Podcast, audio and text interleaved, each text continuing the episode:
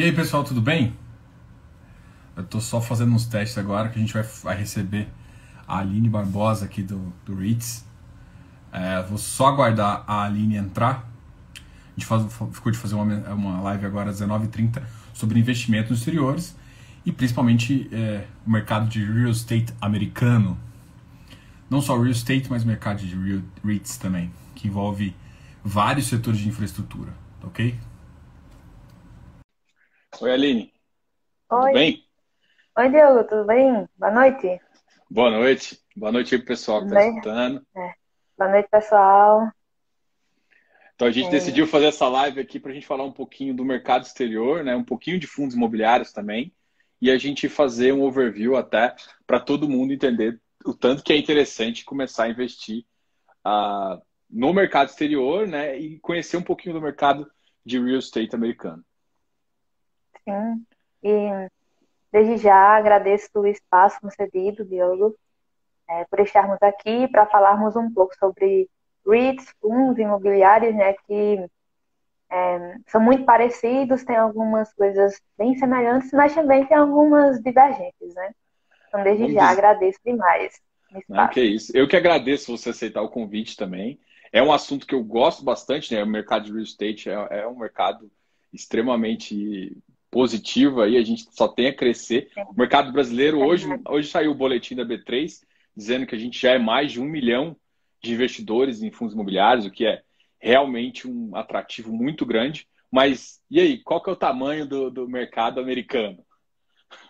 Ah, caramba, o mercado americano é muito líquido, muito grande. É, a economia americana é a maior do mundo, não é? Então, os REITs lá, eles estão. É, o pessoal investe muito porque é aquela ideia de ativo imobiliário, o pessoal gosta, o pessoal gosta dessa ideia de lastro real. Então, é, é muito líquido, são muitas empresas, são mais de 220 REITs li- listados, né? E também tem aqueles que não são listados, então o mercado é enorme. Tem REIT para tudo que você imaginar lá, de setor. E espero também que aqui no Brasil nós estejamos é, a passos largos para acontecer isso, né? Diversificação tanto de setor também, como de é, propriedades, de inquilinos. Então, a gente Eu vai. acho, eu, eu acho que cada vez mais a gente está caminhando para o modelo americano aí. Cada vez mais a gente tenta se aproximar. A gente vê algumas operações que teoricamente são inéditas no Brasil, mas toda vez que a gente pega alguma referência ah, americana, você consegue alguma, alguma situação semelhante ou, ou- ou- ou bem próxima do que faz. A gente normalmente, aqui no Brasil, a gente nada copia, a gente não cria nada, a gente sempre É. copia. E eu, eu quero, eu, eu gostei de uma. Você já começou falando uma coisa que eu queria que o pessoal já entendesse de cara. Você sempre, você sempre começa falando o REITs como uma empresa. Vamos, vamos atacar primeiro isso, porque aí a gente já começa falando um pouquinho das diferenças, que eu acho que talvez isso já a pessoa já começou a sacar uma ideia, porque REITs lá é uma empresa, tem um conselho, tem um board, tem toda uma estrutura. Eu Sim, vou deixar é- você falar aí. Depois a gente. Tá, tá certo. Um, REITs é uma sigla, né, para Real Estate Investment Trust. Então, o que são os REITs? Por mais que eles sejam muito, muito parecidos, parecidos com os fundos imobiliários, os REITs eles são uma empresa. Porque, como você pode muito bem falar, é, fundos imobiliários são é, na forma de condomínio fechado, certo? Então, os REITs não, eles são empresas. Então, a pessoa que investe em REIT ele não é cotista, ele é um acionista. E o que é que isso, digamos, é, pode fazer com que seja diferente dos fundos imobiliários? Isso faz com que o REIT ele possa é, ter alavancagem. Então, o que é alavancagem? É aquela ideia de que o REIT ele pode ahn, ter empréstimo, se alavancar para algum tipo de em- empreendimento que ele acha que é interessante para o, o tipo de negócio que ele faz. Então, a, a forma que ele gera receita também é, é, é um pouco diferente, porque, hum, digamos que quando, quando o REIT ele se torna, quando uma empresa se torna REIT, na verdade, vai- ela vai ter muitos privilégios tributários. por exemplo, a questão de, tri, de tributos federais. Então, vai, vai possuir uma série de isenções que vai fazer com que seja muito melhor a empresa ser um REIT do que uma empresa normal. Então, a, a questão, eu penso que uma das questões mais importantes sobre as diferenças, digamos assim, dos fundos imobiliários para REITs é a questão da alavancagem e outra também que é talvez a, a gestão, né? Porque a gestão do REIT sempre vai ser ativa. Enquanto aqui a dos fundos imobiliários é meio que passiva, ativa, fica naquela coisa, né? Então, essas, essas questões são importantes, mas como é, é, questões que são bem semelhantes, seriam a ideia de ser ativos reais, a maioria do, dos empreendimentos das empresas possuem ativos reais e eles é, possibilitam ao, ao, ao acionista rendimentos através de aluguéis, que é praticamente o que os fundos imobiliários fazem aqui também, né? É, se, se, eu não me engano, eu acho que até no, no, no artigo que você escreveu aqui para o site, você é, falou de uma porcentagem, né? Que ele tem que ter, eu acho que 70% em. 70 ou 75%. É, é uma porcentagem ele que ele precisa... tem que ter, que ele precisa ter para ser considerado e, e, poder ter esses, todos esses benefícios. Né? Olha, eles precisam ter cerca de pelo menos 75% dos seus ativos é, sejam empreendimentos em propriedades em imóveis é, ou títulos também do, do público, títulos do, dos Estados Unidos. E, bem semelhante dos, é, dos fundos imobiliários aqui, eles precisam, digamos que, distribuir cerca de 90% do seu lucro na forma de dividendo. E tem aquela questão também sobre tributação, porque é muito bom que a empresa seja um REIT. Aqui nos fundos imobiliários, você também pode até comentar melhor sobre isso, tem aquela questão de amortização, né? De depreciação do imóvel, de você tentar descontar isso no, no imposto de renda. Então, no, é, no imposto que o, a empresa vai pagar, no caso não de renda, mas é, é interessante que pelo menos duas métricas que as pessoas, quando forem avaliar, avaliem o FFO mais o AFFO, porque o FFO é meio que o lucro é, geral e o AFFO é o, lucro quando nós vemos a ideia de é, amortização, nós vemos realmente o que é que o, o REIT lucrou e como ele conseguiu descontar todas essas questões tributárias, que é muito favorece, é, favorecem muito tanto os REITs como também os fundos imobiliários aqui. Ah, é, isso, é, isso é importante. Então, aqui no fundo imobiliário, a gente tem uma regra de 95. Né? Só que, é. por mais que todo mundo ache que esse, esse 95 é mensal, aqui tem uma, uma, uma, política de regra, na verdade, vista pela CVM, que é 95, regime caixa. É muito interessante depois você entender essa diferença entre caixa e competência, mas é 95% semestralmente. Os fundos, o que eles fazem é antecipação mensal, justamente porque o, o, os fundos que. O que, que aconteceu? Tinha fundo, inclusive, imobiliário, que pagava semestralmente. Mas uh, os fundos fazem o que o mercado mais gosta. E o brasileiro é um, um, um povo que gosta de uma renda mensal. Então, aqui ficou muito famoso essa entrega mensal, apesar de não estar obrigatória e não estar na legislação, é, é apenas semestral. Então você recebe uma antecipação. O que é bom não, mas virou uma praxe do mercado ser mensal. Enquanto lá, qual, que é mais ou menos a praxe? Então, é muito importante que o investidor brasileiro ele tenha noção que os REITs eles não distribuem, não tem a praxe que aqui no Brasil tem com os fundos imobiliários. Geralmente lá todo mundo paga trimestralmente. Tem alguns fundos, tem alguns REITs no caso que pagam mensalmente, sim, mas são poucos e, tipo, de cada setor talvez tenha um, dois, e vai depender também do setor, porque não é comum lá. Isso é uma ideia bem adotada daqui, né, do, do brasileiro que quer viver de renda. E geralmente as pessoas, os, as empresas lá não adotam essa prática. Então o brasileiro chega lá, compra um REIT, né, aí vê, sei lá, no, na, na REIT que ele distribui 4%, vamos falar, dividendo. Aí já vai no primeiro mês, já está pensando, né? Ei, cadê? Mas cadê o, o, dividendo? Não chegou na conta. Então é preciso entender que alguns REITs realmente pagam mensalmente, tipo o STEG. O, o STEG. paga mensalmente. E é um, um ótimo ritmo, inclusive de logística. Porém, nem todos fazem isso, porque não é como, como você mesmo falou, é uma prática do brasileiro, né, do Brasil, que gosta dessa ideia de renda. É, eu acho que eu entendo a, essa, esse apelo de renda mensal. Eu acho que o americano ele pensa um pouco diferente, né? Ele, ele, ele, não, ele pensa como anual os ganhos dele. Ele não, não vê, Sim. ele consegue fazer uma, uma diferenciação. Então você consegue ver isso até na, na forma com que as empresas lá a, a, atuam.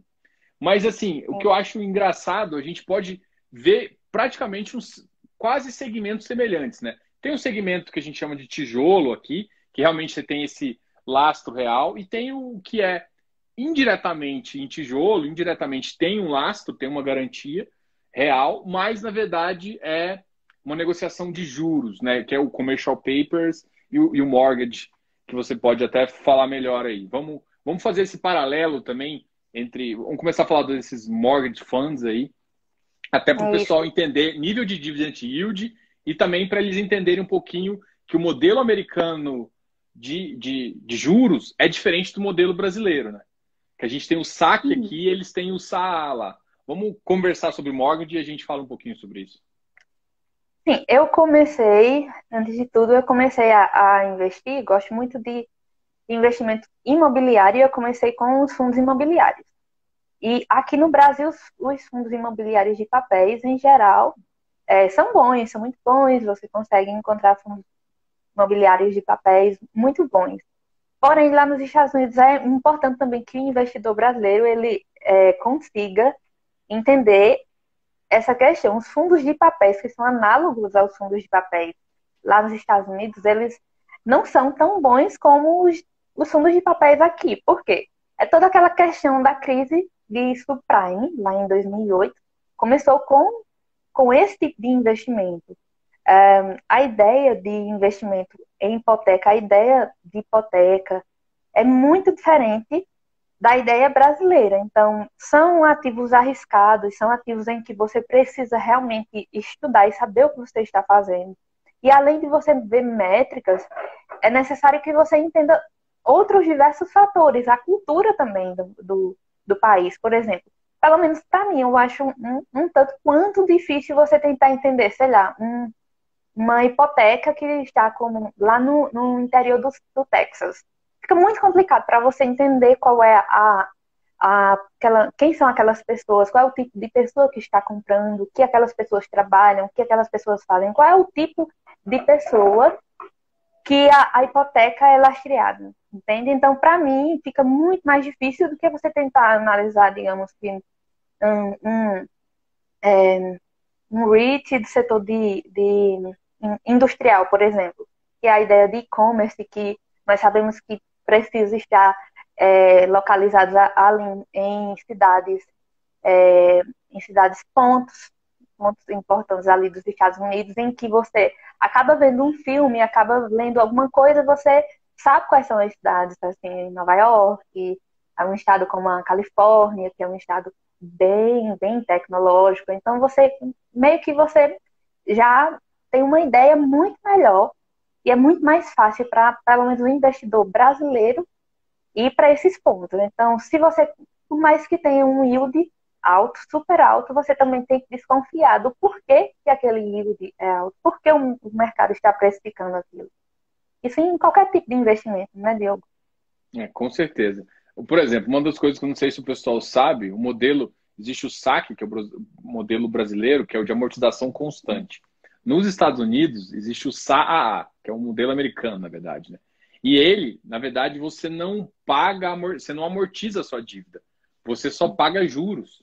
Então, quando o cara compra um papel, o que acontece é que essa dívida não cresce, mas no vencimento da dívida, a pessoa, teoricamente, ou ela faz a rolagem da dívida, se ela tiver o crédito, ou o que ela tem que fazer é pagar toda a dívida. Então, o risco, como não amortiza, o risco de no final você ter realmente que, que dar uma bolada grande, o cara ter que realmente ter o dinheiro e tudo mais, é, é bem diferenciado. E uma outra coisa também que é interessante comentar é que, ah, em termos de risco, aí você falou, a taxa de, de, curva de juros americana é totalmente diferente da nossa. Então, para a gente estudar, para você estudar um, um commercial paper, um mortgage, você tem que entender também ah, dos T-bonds, do, das treasuries, que é justamente essa, essa curva de, de, de, tanto curva de, do, do, juros do país, dos Estados Unidos, do, do, dos Estados Unidos, e também, também dos do, juros ah, de, como se fossem as debentures de lá, né? Então, que são, que são os, os papéis emitidos por empresas. Então, é, é uma, é, uma, é uma.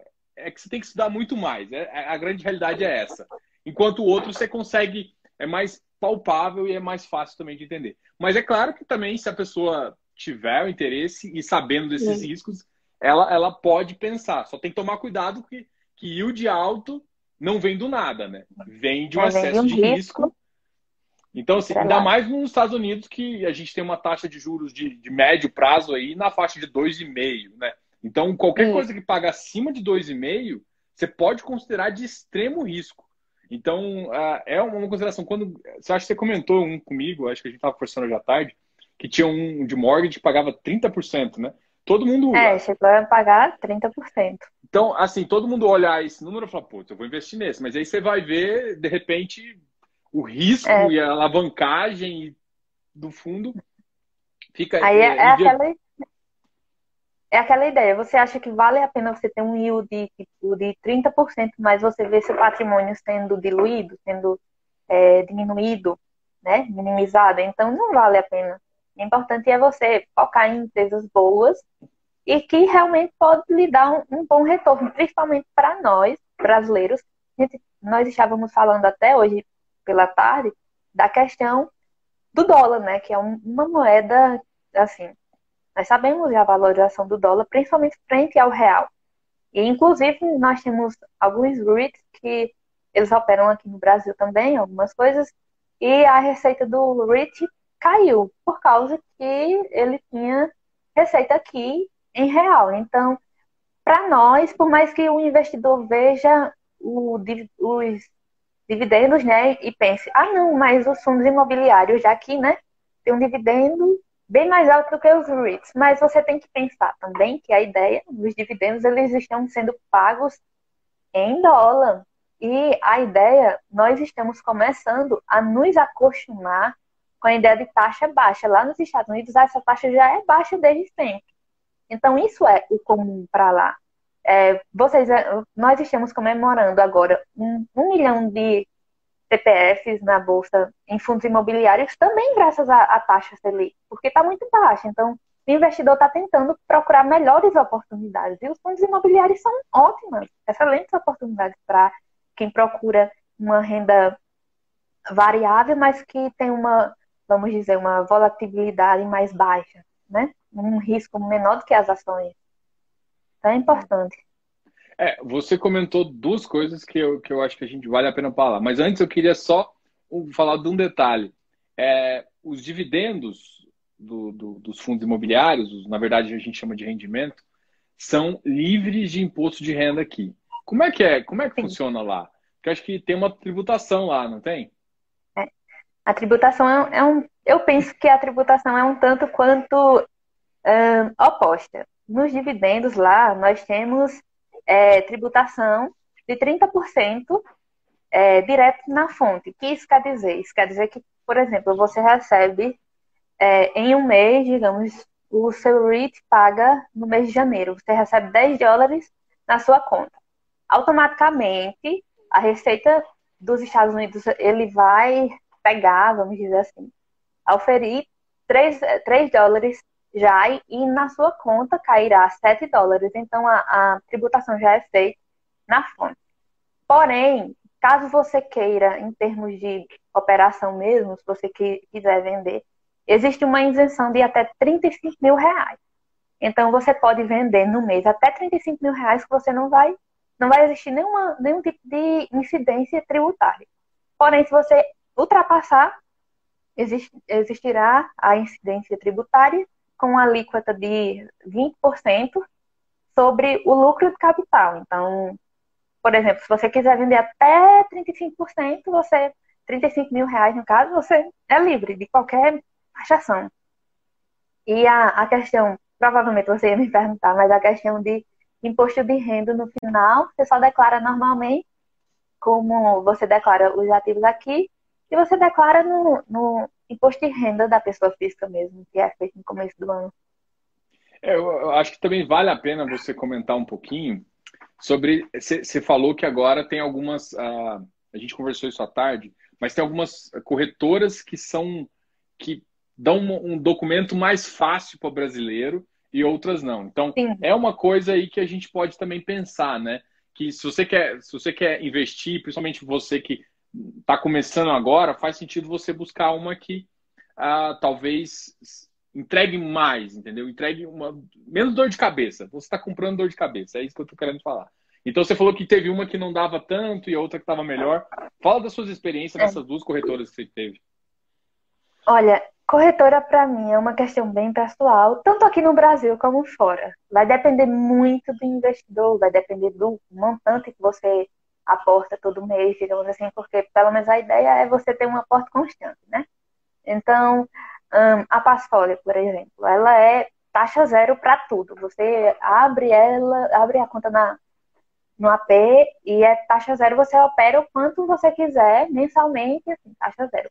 Porém, qual é um ponto negativo que eu penso é que eles eles ainda não, não têm uma plataforma web. E geralmente todo mundo que investe já investe em plataforma web. É uma, é uma questão assim de costume de prática. Então isso dificulta muito é, para o investidor que geralmente já opera na web, vê as plataformas e tal. Isso é complicado. Mas eu vi essa semana que eles estavam tentando fazer alguns testes iniciais com algumas pessoas para começar a implementar a plataforma web.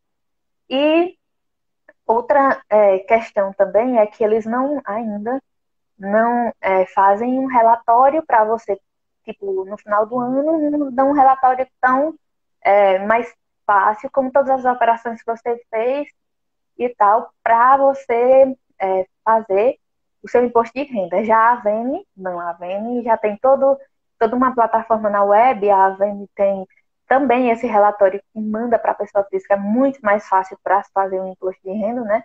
Porque, querendo ou não, são ativos estrangeiros, então é, o brasileiro não está tão acostumado com, com esse tipo de, de, é, de serviço, né?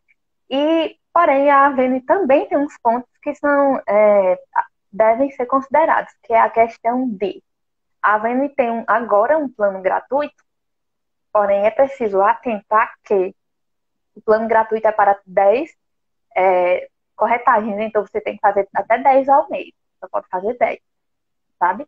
Então, talvez isso, a depender da pessoa, a depender de quem opere, não seja tão benéfico. E como é que faz o envio? Porque todo mundo pergunta, ah, não, mas investir, investir lá fora é muito complicado. Como é que eu faço para enviar? Como é que eu faço? Eu posso investir por uma corretora tipo Banco Inter, pela XP, não, né? Você tem que investir em uma corretora que opera lá fora. Então, a ideia de, de da Avene e da Passfolio são as formas e é muito prático. Você faz hoje a conta, pelo menos eu achei muito mais fácil na época que eu fiz, muito mais fácil fazer uma, a minha conta, abrir minha conta numa corretora que opera lá fora do que na nas próprias corretoras aqui do Brasil, porque é um país bem desburocrático, então essa ideia de desburocratização já faz parte da, da cultura deles, então isso é muito legal. E o envio, né, é através da remessa, pode ser através da remessa ou as, as corretoras, as duas possuem taxa de é, casa de câmbio, então você pode enviar por eles. O detalhe é você prestar atenção no que faz mais sentido para você. A partir de R$ 2.500, se você enviar, você já não paga mais a taxa bancária. De R$ 5,90 na remessa online. Mas se você envia menos do que isso, você paga. E a questão da remessa online também é, é bem legal, porque geralmente eles têm cupons. Então você consegue um cupom ali, um cupom aqui 10%, de 5%. E isso facilita demais para o investidor. Então, precisa fazer uma continha e ver o que é melhor para você. Aí depende muito do investidor. É, agora a gente tem, a gente pode investir em REITs e eu acho que de, transferindo dinheiro para lá, né, igual você comentou, tem uma segunda forma de fazer que é também atualmente liberou BDRs para para o, o investidor em geral comprar. E, e isso também tem uma, alguns REITs que são, são tem BDR justamente para você. Tem um Brazilian Depository Receipt que você pode comprar e equivaler ao justamente o que, o que realmente está lá, entendeu? Então, uh, e além disso, eh, no mercado de REITs, ele, o mercado de REITs tem ETFs também, né? Então, você é. pode investir em índices ou qualquer outra coisa para tentar acompanhar, às vezes, um, um segmento ou um setor bem interessante. Eu acho que isso vale a pena, uh, vale a pena falar também. E tem um terceiro caso também, que agora, em alguns, acho que algumas corretoras liberaram alguns fundos que investem em REITs. Qual que é uma, uma preocupação que talvez ela até comentou no começo, que eu acho que você tem que ter um pouquinho? É, a taxa de juros no, no, nos Estados Unidos é uma taxa de juros mais baixa. Então, na minha opinião, é, não faz sentido eu investir num país estrangeiro redeado. O que, que é redeado? Travado o dólar. Que, ou seja, o que você vai ganhar é realmente o que a empresa crescer lá. Então, ela, ela falou isso e eu também concordo muito. Eu, eu acho que assim, quando você está é, pegando uma exposição de um outro mercado, eu não quero pegar exposição só de crescimento da empresa. Eu quero pegar exposição de crescimento mais uma exposição no dólar que, na minha opinião, eu acredito que seja sempre ao longo prazo mais positivo. Ou seja, ah, no curto prazo eu posso perder um pouquinho de rendimento? Pode, porque se as coisas é. melhorarem no Brasil, você pode cair o dólar. Mas, no geral, numa janela mais longa, é muito mais provável que a economia americana fique forte e você consiga, né? Então, a gente tem, a gente tem essas opções em BDRs também. Eu queria que você. Aqui, aí o Giovanni, eu vou aproveitar e já fazer a pergunta. O Giovanni falou para você citar alguns uh, REITs uh, e falar algumas opiniões sobre eles, dos melhores. Cita um REIT é, que você gosta bastante e também uma ETF de REIT que você acha interessante o pessoal acompanhar. Tá bom. É sobre. Ah, muita coisa, né? Mas sobre. Não, vamos, vamos primeiro. A primeira é uma. Vamos falar é, do BDR. Um... É, um BDR. É, uma BDR que, que tem, a gente possa olhar aqui de REIT e também uma outra BDR que, uh, que, já, que é de ETF, né? Uma ETF de um, de um, de algum, uh, de algum segmento de REIT que você gosta, ou o ETF completa de todos os REITs, por exemplo? Hum, olha, sobre BDRs, né, começando. Né, tá, tá ouvindo? Não, tô ouvindo, pode continuar. Tá, pronto. Começando sobre os BDRs.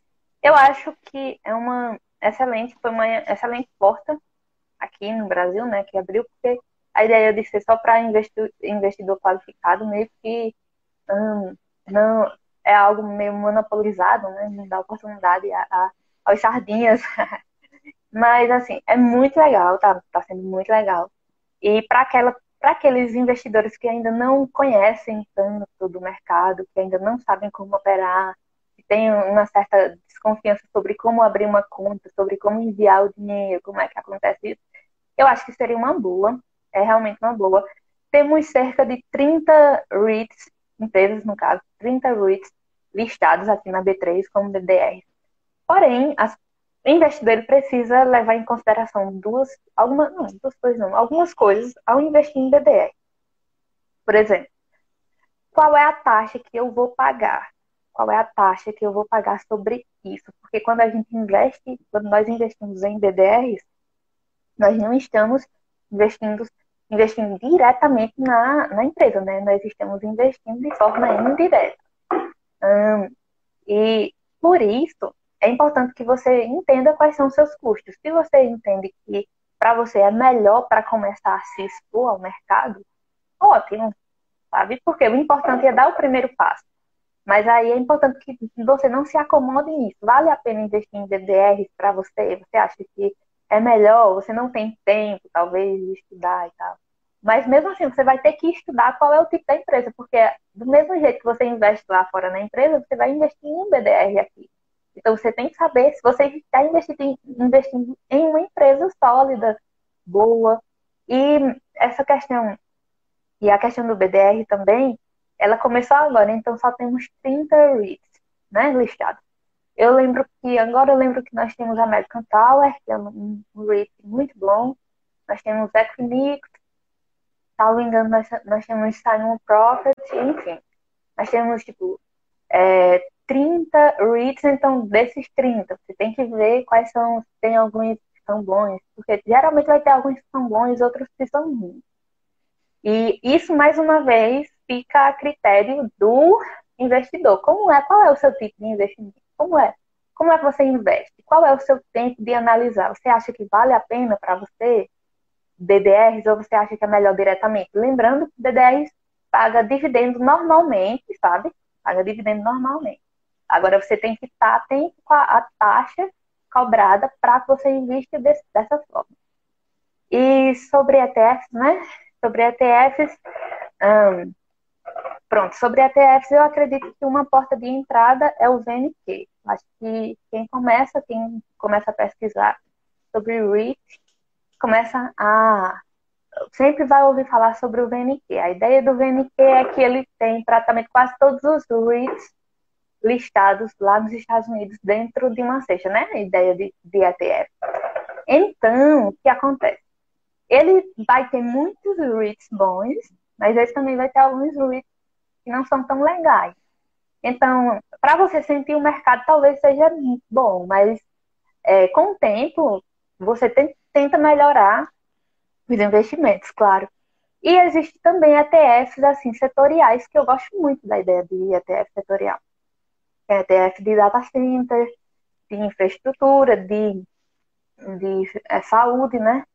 E de logística. Então, tem muitos ETFs bons. E tem outro também que é muito famosinho, que é o VNTI, que é meio que um, um ETF que ele é de REIT mais internacional. Então tem dos Estados Unidos, tem da Ásia ali, tem da Europa, tem, é, tem um monte de coisa. Então, mais uma vez, é importante que você esteja pensando, e aí, vale a pena? Será que é muita coisa dentro?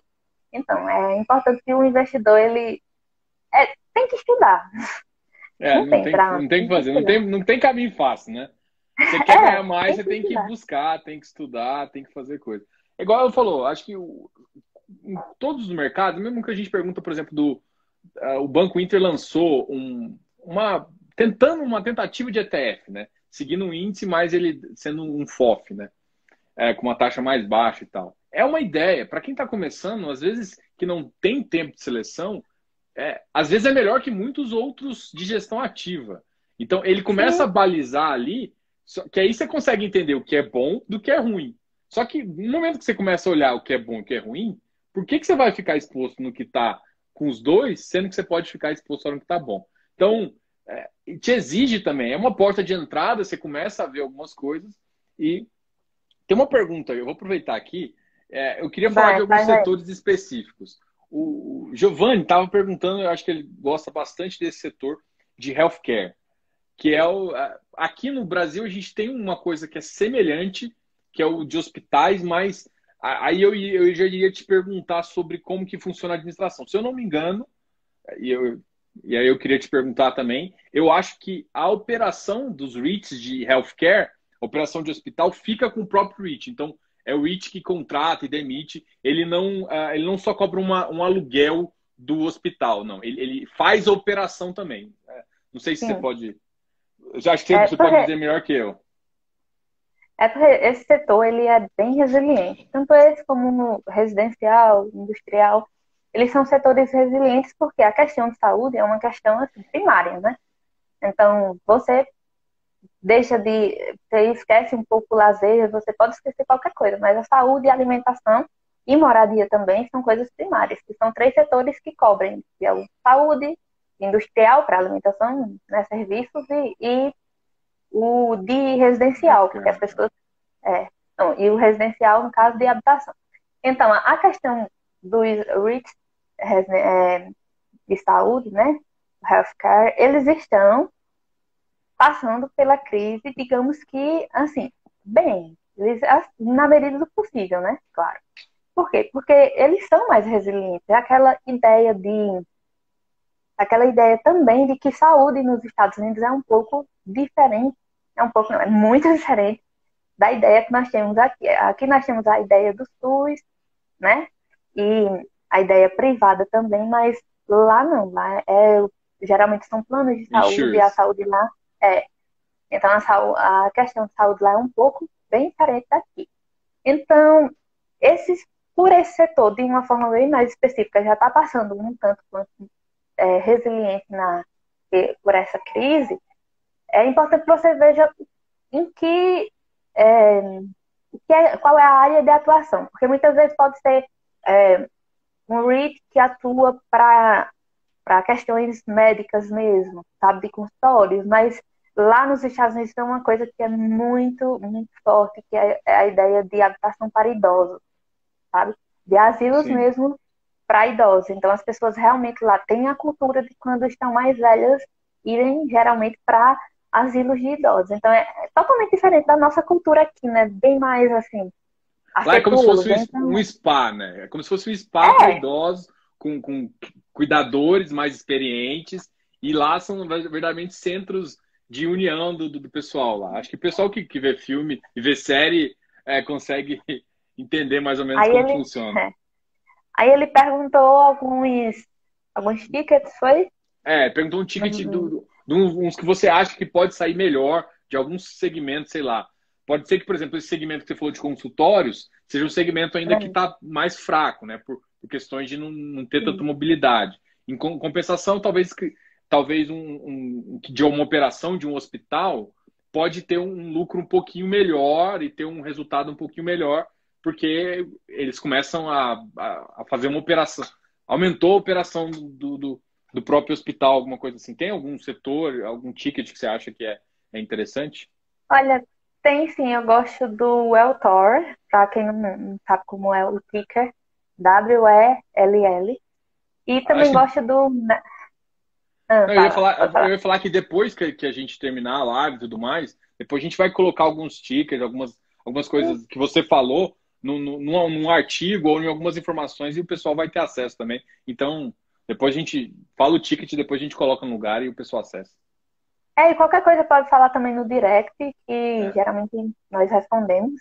E também nós temos esse, eu gosto da, do National Health Investors, que é o NHI. Para mim são dois REITs que estão passando bem pela pandemia. Então, mas por mais que eles que esse setor esteja resiliente, é importante que nós tentamos, é, nós é importante que nós estejamos atentos a como é que esses, é, como é que vai ser a nova, digamos assim, nova sociedade, é como é que as pessoas vão reagirem pós-pandemia, como é que as pessoas vão lidar mais com a saúde, será que as pessoas vão estarem, vão estar mais preocupadas com a saúde, vão se preocupar mais, então, eu pelo menos acredito que sim, acredito que as pessoas vão, vão estar mais atentas a questões de saúde Principalmente devido a passar um ano meio que de quarentena, né? Então, quase um ano que eu quase um ano que eu estou de quarentena. Então, tem um ano que eu estou é, parado em casa e não correndo é. fazer nada.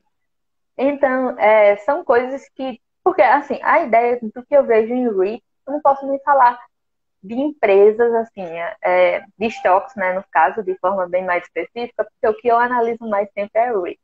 Então, o que eu vejo a ideia de REITs é que muitas vezes as pessoas só veem métricas, sabe? Ah, vou ver lá o FFO, vou ver a dívida, vou ver aqui é, o lucro por, ação e esquecem de ver um contexto totalmente cultural. Por quê? Porque aqui, como a gente estava falando pela tarde, a ideia de shoppings aqui no Brasil é uma, a ideia de shoppings de varejo nos Estados Unidos é outra. Então, é, isso vai ser isso tem que ser posto na balança. A ideia de, de escritórios, por exemplo, de office, aqui no Brasil é uma. Lá nos Estados Unidos é outra. Talvez lá as pessoas assim, é, tenham melhores condições de, de trabalharem em casa, mas aqui talvez não. Então, é, são coisas que devem ser pesadas. Então, isso é a mágica dos fundos imobiliários e dos REITs. Eles estão parecidos, mas ao mesmo tempo é importante que você veja essas diferenças. Assim, que você tente, pese, você é, enxergue que talvez algumas coisas são culturais e que você precisa levar em consideração no seu investimento. Né? É, eu acho que é muito importante o que você falou aqui, que é justamente o seguinte: analisar número é fácil. Qualquer um pode é. analisar. É, agora, a decisão de você investir tem que ser muito maior que olhar só o número. Você tem que olhar primeiro, se, se, o valor realmente é adequado. Segundo, como que esse, você não está fazendo você não tá fazendo um trading de uma semana. Você está comprando um ativo. Você está se tornando sócio de um ativo. Você está se tornando sócio de uma empresa. Então o que você tem que pensar é qual que é a longevidade desse produto, qual que é a longevidade do que ele está fazendo. Se for de um ano, meu amigo, você está fazendo alguma coisa. A conta não pode te dar 40% no ano, mas você acaba que você perde o resto, 60%. Então, é um investimento ruim. Então, se a longevidade do, do, do ativo do, da empresa não é tão grande, então, e está falando aí de shopping. Ah, shopping no, nos Estados Unidos, shopping. Pô, lá pode ter uma adaptação. Então, depende da região, depende da localização. Então, então todo esse contexto de mudança, você tem que ficar sempre analisando. E não adianta sempre. E, e quando você vai para o mercado exterior, como você está querendo investir em REITs, a grande questão é que você começa, você tem que olhar não só como é, a sua visão, né? Você tem que pensar como, às vezes, o americano pensa. Porque não, não adianta você simplesmente querer adaptar uma cultura que, que é sua. É, então, assim, existe uma dificuldade também de você entender a, a forma de, por exemplo, você falou, a gente está falando do healthcare aqui.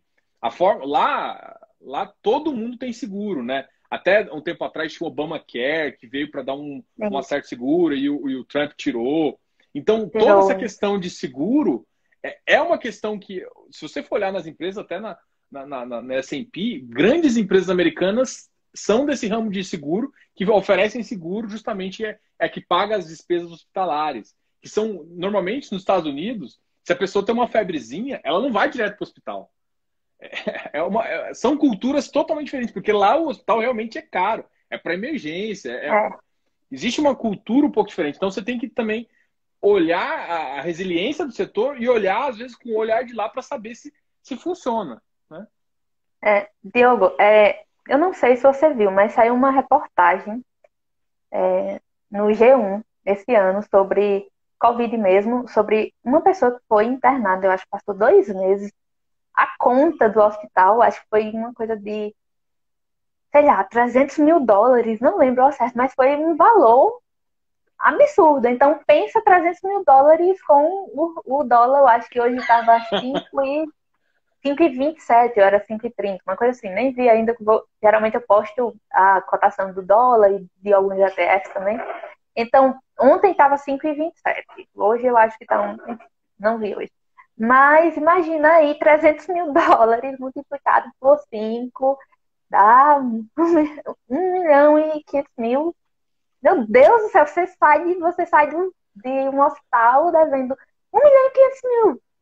É, assim, é um absurdo, é, é muito caro, então as pessoas realmente, elas pensam antes, então talvez as pessoas precisem cuidar mais da saúde, em termos de, de reeducação mesmo, de saúde, de como cuidar melhor do corpo, talvez. Então, são coisas que você precisa pôr, não apenas métricas, empurrar. Como você falou, todo mundo consegue aprender a, a analisar métrica. Mas como é que você faz isso? E nessa esteira já, eu acho que teve alguém que perguntou, né? Aí sobre métricas, sobre como é, onde é que eu vejo, uhum. algumas coisas. Eu acho que você não consegue ver, peraí, deixa eu tirar isso aqui. É, eu acho que eu não consigo ver. Eu, eu vi só passando e depois. O REIT são tributados 100%, FI são isentos. Isso retira retira a atividade? Não, na verdade eu vou até responder esse aqui, mas você pode complementar, ah, por exemplo. REITs são tributados 30%, a gente já falou isso. Isso faz com que o yield médio líquido seja inferior aos FIs isentos. Isso retira a atividade do REITs? Não, porque você não pode comparar com a métrica brasileira. Você tem que comparar REITs com uma métrica de treasuries e T-bonds e, e, e, taxa de juros americana.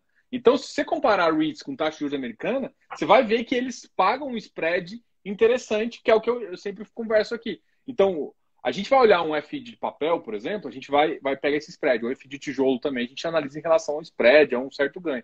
Se você for analisar REITs, é a mesma coisa. Ah, mas o 30% tira. Cara, é isso que às vezes o pessoal às vezes tem que ter, parar de medo se por um acaso é. tributar fundos imobiliários. Não tem que ter medo, gente. É o mercado. Ah, perde nominalmente preço, perde, mas tributação tá é uma coisa é uma coisa normal, entendeu? É ruim. Gente, o problema da gente, a gente tem uma cabeça que tributação é ruim porque a gente nunca vê. A gente mora num país que não recebe não o, o, o, que a gente paga não volta, vai fica corrompido no meio do caminho. Mas, de certa forma, é a forma com que tem. Mas, ah, eu, que, eu quero pagar? É óbvio que eu não quero pagar, né? Mas é, não acho que isso é vantagem ou não. Não sei se pode complementar aí também. Você acha assim, que tinha é... atividade? Não. não, não, não. Assim, as pessoas quando pensam nisso, elas vão em uma métrica que para mim, assim, ela não é que não, não é que seja desprezível a métrica, claro que não, todo mundo vai querer é, bons yields, isso é fato, todo mundo tenta procurar é, estudar para tentar o melhor investimento que lhe dê o um melhor retorno. Mas a ideia de REIT ela é muito enganosa, porque se você for procurar bons REITs, você vai encontrar REITs com é, dividendos de 30% lá nos Estados Unidos. Então, mas se você tem certeza que é isso que você vai querer, beleza. Se, para começo de conversa, se um, um REIT está te dando um dividendo de 30% alguma coisa, tem, porque o mercado ele precifica. Ele sempre precifica. Então, e mais uma vez a gente volta para aquela ideia. Eu tenho dois pontos para isso. O primeiro é porque a gente, nós, como brasileiros, ao investir em REITs, nós recebemos em dólar. Então, pensa. Você recebe um dólar, aqui já é 5,30, entende? Então, você recebe 10 dólares, já é mais de 50 reais. Então, essa questão aí do câmbio, pelo dólar ser uma, uma moeda muito forte, muito forte, principalmente em é, quando a gente compara com o real, ela é, é um, um ponto, assim, uma vantagem que quebra esse argumento, pelo menos do meu ponto de vista, né? Então, e a segunda ideia é que existe também não só, é, não só a ideia de, de, dividendos, mas existe a ideia de crescimento. Você investe em, em um setor, setores novos e tecnológicos como data center, infraestrutura, e eu coloco também o industrial, porque já está começando com essa ideia de e-commerce, então para mim ele, ele já começa a entrar nessa ideia também de, de tecnológico e, e tal. E você vê que eles possuem atrelados a ideia de que existirá uma demanda, existirá um crescimento. Quando nós pensamos nas empresas do setor de infraestrutura, a American Tower, que é um ticker bem famoso, assim, uma empresa, um REIT muito famoso, todo mundo gosta. Que é bom, é, obviamente. Então, a ideia é que eles estão começando a implementar a, o 5G lá nos Estados Unidos. Começando. Imagina quando começar, quando é, estiver implementado, que começar a vir assim para América Latina e tudo. Então, essa ideia de você pensar sobre é, dividendos, você pensar apenas sobre dividendos, ela é, é, falha, porque você acaba que não vê o resto das métricas ou não vê o resto de, uma, de toda uma análise também cultural, como a gente falou, e vê apenas para a questão de yield, que performance é, é uma coisa muito, é, digamos que, complexa, né, de, de se pensar. É, e tem cada, e cada país vai ter um dividend de médio ali. Então, quando, quando você está indo para outros setores, você tem que uh, pensar. E outra, você vai num, num país onde o, o yield é tributado, cara, você ou você aceita ou você está fora do jogo. E aí se você vai ver que é, o jogo vale a pena, por quê? Porque você, você vai continuamente investir, você tem várias outras, outras vantagens. Uma das, por exemplo, vantagens comparando Estados Unidos com pegar BDR. Ah, vou investir em BDR. Qual que é o problema? Porque você não escolhe, por exemplo, quando o seu yield cai na sua conta. O yield Sim. vai ser transferido para o banco, que é o depositary, e do banco vai ser convertido para sua conta aqui. Você não escolhe isso, vai chegar. Vai chegar com um dólar que você não confia. Quando você faz isso, por exemplo, via, uh, via Estados Unidos, você controla tudo isso. Você pode deixar o dinheiro lá ou pode trazer quando você acha que o câmbio está mais favorável.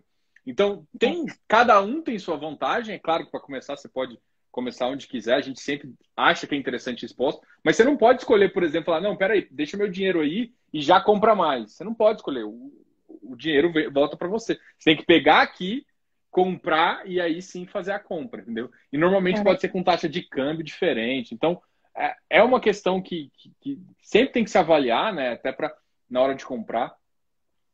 Mas não existe eu, eu uma, que... uma autonomia. Não. É, não existe autonomia. E assim, mas vale a pena, entendeu? Vale a pena vale. por algumas simplificações e para você ficar exposto no mercado estrangeiro e não ter que preocupar. Agora, é, tem coisas que hoje em dia a preocupação com as corretoras, com a remessa online, com várias considerações, hoje o mercado, hoje transferir valores cambiais entre países está muito, muito, muito, muito, muito mais fácil. E muito, muito menos uh, custoso. Né? O, o, custo hoje em dia é muito mais baixo.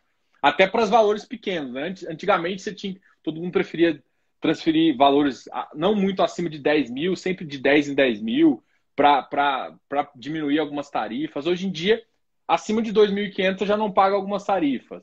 Então, você cada vez está com, com mais vantagens. Tem uma pergunta aqui do Louis uh, sobre as ferramentas, mas eu acho que você pode falar de algumas. Acho que faz mais sentido falar de algumas métricas. Não sei se você usa alguma ferramenta em si. Na verdade, eu uso alguns sites, porque, assim, a primeira coisa que eu observo são os setores. Os REITs, eles possuem diversos setores, como eu tinha comentado com, você. Tem de, de industrial, tem de residencial, tem de, de saúde, tem data center, infraestrutura, hotel, varejo, enfim. Tem cerca de, eu acho, mais 15, de 15 é, setores. Então, eu acho interessante que o investidor, ele é, pense primeiro, antes de pensar no ticket, no ticket ou na métrica, ele pense qual é o setor que faz sentido para ele. Hum, setor de, tem que pensar qual é o setor que faz sentido, por quê? Porque, por exemplo, se você pegar um, um setor como infraestrutura e data center, você vai ver que o, esse setor ele paga um dividendo assim, bem pequeno, cerca de 2, 2,5 talvez. Porém, o crescimento, a ideia de crescimento desses setores estão muito altas, por causa que REIT, como a gente falou no começo, eles podem ser alavancados. Então, eles podem é, pegar empréstimos e disso eles podem é, financiar, eles podem financiar empreendimentos a, a, preços, a uma taxa de juros muito baixa, como a gente já sabe. Queria ah, falar? Ah, isso, só, só, um, só um comentário para o pessoal entender, que justamente quando você está alavancado, o que acontece é que você aumenta seu patrimônio, né? Você consegue uhum. essa alavancagem faz com que você aumente seu patrimônio.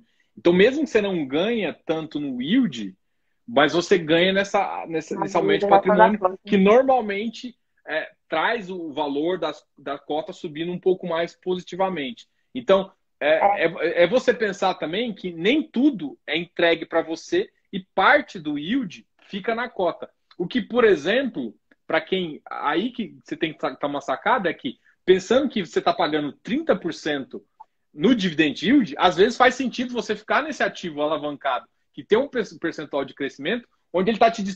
Você está perdendo menos nessa capitalização e você está ganhando mais no final, entendeu? Então, é, é uma sacada que, que, principalmente quando você tem é, é, ativos desse porte, vale a pena, entendeu? Você ficar com os de dividend yield menor, mas que tem um potencial de crescer maior. Tá? É só, por exemplo, uma das sacadas é você pensar assim, beleza, talvez não faça sentido você comprar um de mortgage, que você vai pagar 30% do, do valor, mas faz sentido para você num desse que você vai ganhar, a cota deve valorizar de uma forma um pouco mais, mais rápida que outras, entendeu? É, foi Fez o que sentido? aconteceu? Demais. É. Isso mesmo, a ideia. Um, e como eu gosto de entender primeiro os setores antes de ir para as métricas de forma específica, para aquelas pessoas que ainda não conhecem, seria legal uh, na RATE, que fala praticamente, é uma associação, fala tudo sobre RATE. Então, você vai ver lá o que é o, setor de, de varejo, o que é o setor de escritório, você vai já ter algumas métricas básicas também sobre esse, esse setor, por exemplo. Qual é o yield, é, qual é o yield ponderado do setor de, de escritório, qual é o yield ponderado do setor de varejo, qual, qual é o FFO, essas coisas. Então, eu gosto de entender primeiro o setor. Conhecemos o. Pronto, tem um investidor. O investidor já sabe qual é o seu perfil, já sabe quais são os setores que fazem sentido para ele. Porque, por exemplo, para mim faz, faz muito sentido é, setores que me dão crescimento na, valor, na valorização da cota, como você bem explicou. Porque eu sou jovem, assim, não, não penso nem tão cedo em me aposentar, vou trabalhar muito, então quero construir patrimônio. Agora, talvez uma pessoa que já está perto da aposentadoria, será que faz? Será que a pessoa que quer mais oferir renda, digamos assim, tem 12, compra, sei lá, 12 REITs para cada mês ter a, a, renda de um, que é possível. Você quer ter é, renda mensal em REITs, compra um REIT que lhe pague a cada mês. Tá entendendo? Então, para essa pessoa, já não faz tanto sentido um REIT que aumente, que tem um crescimento, que tem um crescimento de patrimônio para os próximos cinco anos. Mas sim um REIT que pague um dividendo seguro, que geralmente são os triple net lease, que são os que têm uma forma de contrato e que o inquilino paga tudo. Então, despesas tributáveis. E por que o inquilino paga tudo? Por causa de duas coisas que também são semelhantes aos fundos imobiliários, que são a propriedade, né? Propriedade muito boa, e a localização, né? Que são coisas básicas dos fundos imobiliários também. Então, eu gosto de ver esse site na, na REIT para entender mais ou menos setores. E para entender métricas, tem o Guru, o Guru Fox, para quem não conhece, é um site extraordinário para stocks, comprar REIT. Eu gosto de ver, geralmente eu faço uma tabelazinha na, na página com algumas métricas que eu acho importantes. Tipo, é, foi até um seguidor que nos pediu, disse, coloca assim, dois, dois REITs do, do mesmo setor e tenta ver algumas métricas e comparar, certo? Aí eu, já, aí eu peguei essa ideia e tentei montar. Aí eu vejo o rendimento do, do DI, mas deixo para ver isso lá no final, para não ter uma, uma um viés. Né, é. é, um viés aí, né? Aí eu vejo assim, o, o SSO, eu vejo o PIOT, eu vejo um, a dívida EBITDA, tento ver também um, a ideia da margem operacional, tá entendendo? Como, como é que o, o REIT opera, alavancagem, se o que ele está comprando é uma coisa assim, é uns empreendimentos massas, legais. Então, são métricas assim, bem mais normais também. São métricas que geralmente são utilizadas até para estoques. Mas é, a ideia de REIT, como eu falei, é, é, que você também tem que entender o setor, sabe? Tem que entender não só métricas, como gente fala, mas tem que entender setor, né? É importante demais. É, você falou realmente, você tem que pensar, olhar um pouco para frente e, e, ver setores. Eu, eu acho que assim, você, falou, você deu muitos sites muito legais, eu acho que realmente depois vamos fazer um compilado dessa live e colocar é. pro pessoal, para o pessoal, é que eu acho que, que todo mundo quer justamente ter algum lugar para procurar e tudo mais. E outra coisa, é, tem o REITs, tem vocês, sigam é, tem todo a mundo que está aqui, né? sigam o, o pessoal do REITs. Ah, sim, a gente tem mais ou menos dois minutos ainda uh, de live, porque eu acho que já está acabando. Agora vai me mostrar o tempo, que eu acho que a gente entrou 20 e 31. Fala um pouquinho do, do, da história de vocês, do, do, do, do REITs Investments, né? Que eu acho que são três, são três é, é, mulheres aí que, que, que, tocam aí, é, tocam aí o, o, o canal, o seu, seu Instagram. É, falta um Sim, minuto e 58. Fala um pouquinho dele, fala aí, para a gente fazer o fechamento ah, aqui. Na verdade, nós começamos a idealizar o projeto esse ano mesmo, porque nós não tínhamos. Ninguém falava sobre isso e eu comecei a já estudar há muito tempo sobre economia, sobre finanças, há uns três anos. E eu, caramba, não tem ninguém que fala sobre isso, vamos tentar falar. E a gente, e no começo nós vimos que a demanda foi enorme, o pessoal perguntando, o pessoal se perguntando se a gente ia fazer curso e tal. Aí, talvez a gente está pensando em fazer sim, mas pensamos, pensamos em organizar algo, realmente sair algo legal, então talvez a gente vai demorar um pouco por causa disso, porque a gente como a gente analisa também, a gente quer fazer algo que seja muito bom. Então, provavelmente vai sair depois, mas são três pessoas que comprometidas, que fazem a página, que postam, que, enfim, que pesquisam, igual você, né? Você também está todo dia ali pesquisando, estudando, fazendo live, trazendo conteúdo para o pessoal. E, inclusive, hoje, falando com você, aprendi muito, muitas coisas sobre FIIs que eu não, não fazia ideia. E é muito legal essa ideia de educação financeira, de tentar fazer o pessoal aprender mais, né?